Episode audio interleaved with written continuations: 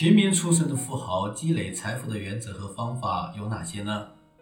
我是小东北读书，很高兴在这里与你相遇。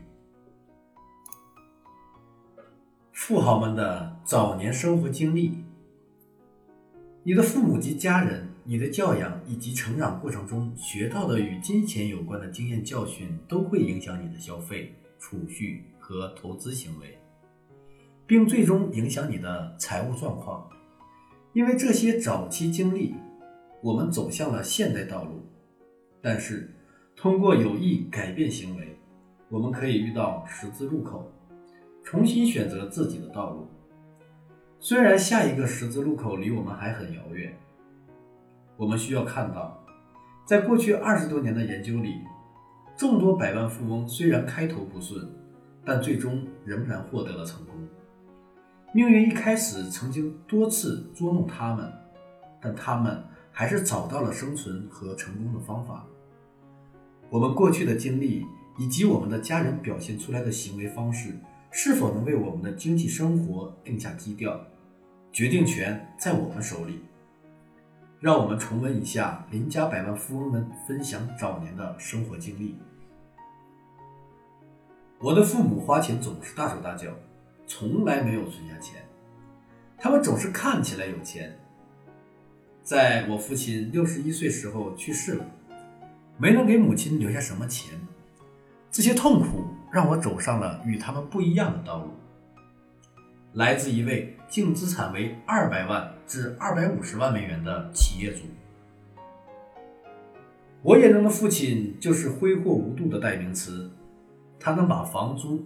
花在昂贵的艺术品和那些彰显地位的物品上，我总是想不通他为什么要这么做。因为我母亲总是抱怨家里没有钱，我父亲总是让我去接电话。我母亲是个护士，那段时间她正值二班，我一个月有好几次接到过万事达和美国运通的电话，他们想要找到我的父亲，想要他还钱。当时我只有十四岁，对于整个事件就是这个印象。父母在我十六岁的时候离婚了，这使我母亲脱离了苦海。所以要记得，入不敷出是一条通往毁灭的道路。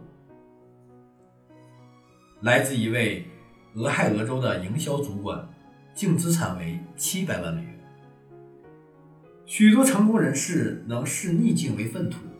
从而轻易跨越逆境。在某种程度上来说，他们会对未发生的事情采取超脱淡然的态度，集中精力专注于创造更好的结果。去想一想新兴企业的失败率，成为企业领导者、婚姻成功以及经济独立的可能性。如果我们过于关注逆境的存在，而忽略了自身行为和选择，那么我们。就不会踏出第一步。一位来自威斯康星州的工程师正大步走在成为百万富翁的道路上。那时我二十三岁，刚跟妻子离婚，没有任何工作技能，靠一份最低工资养活自己和两个孩子。我祖父母在旅行途中突然来访，因为那时候我的手机欠费了。所以他们未能成功的提前通知我。我祖父问了我一个问题，这个问题改变了我的人生。你为什么要这么生活呢？毫无疑问，没有人愿意这样生活。祖父继续说道：“在美国，是你自己选择变得穷困潦倒。”最后，他说服我去上大学，争取获得工程学学士。感谢美国。再看看这位来自佐治亚州的高管，他现在的净资产为一百万到一百五十万美元。几年前，我母亲失业了，那时候我父母刚用三十年的抵押贷款买下了一套新房子，每个月都要还贷。我父亲比母亲大四岁，母亲的失业给他增添了额外的压力。回想我的童年时代，父母一向经济拮据，他们总是用信用卡付款为新车融资，我不赞成父母的这种行为模式，并决心找一份体面的工作，拒绝欠债。我用现金买车，当然，为了买房子，我们还得还一大笔抵押贷款。这是一种不一样的体验。只有我们家是一个人挣钱，我下定决心尽快还清抵押贷款，这样我的家庭就能拥有真正的经济自由。上述案例仅代表了过去二十年间的一些故事，这些故事表明，在一个人的成长过程中。的确会出现一些不太利于财富积累的因素，也许正是因为这些早期的经历，经济成功人士想寻求一种真正意义上的经济自由的生活，并着手实现这些目标。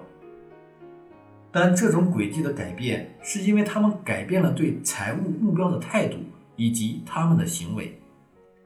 态度和行为的改变，使他们更好的积累起了财富。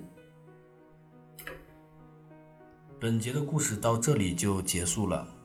如果你喜欢我的声音，可以关注我，也可以订阅此专辑。如果你身边的朋友跟你一样，同样喜欢《财富自由》这本书，你也可以将此音频分享给你的朋友们。让我们在下一节中再见，拜拜。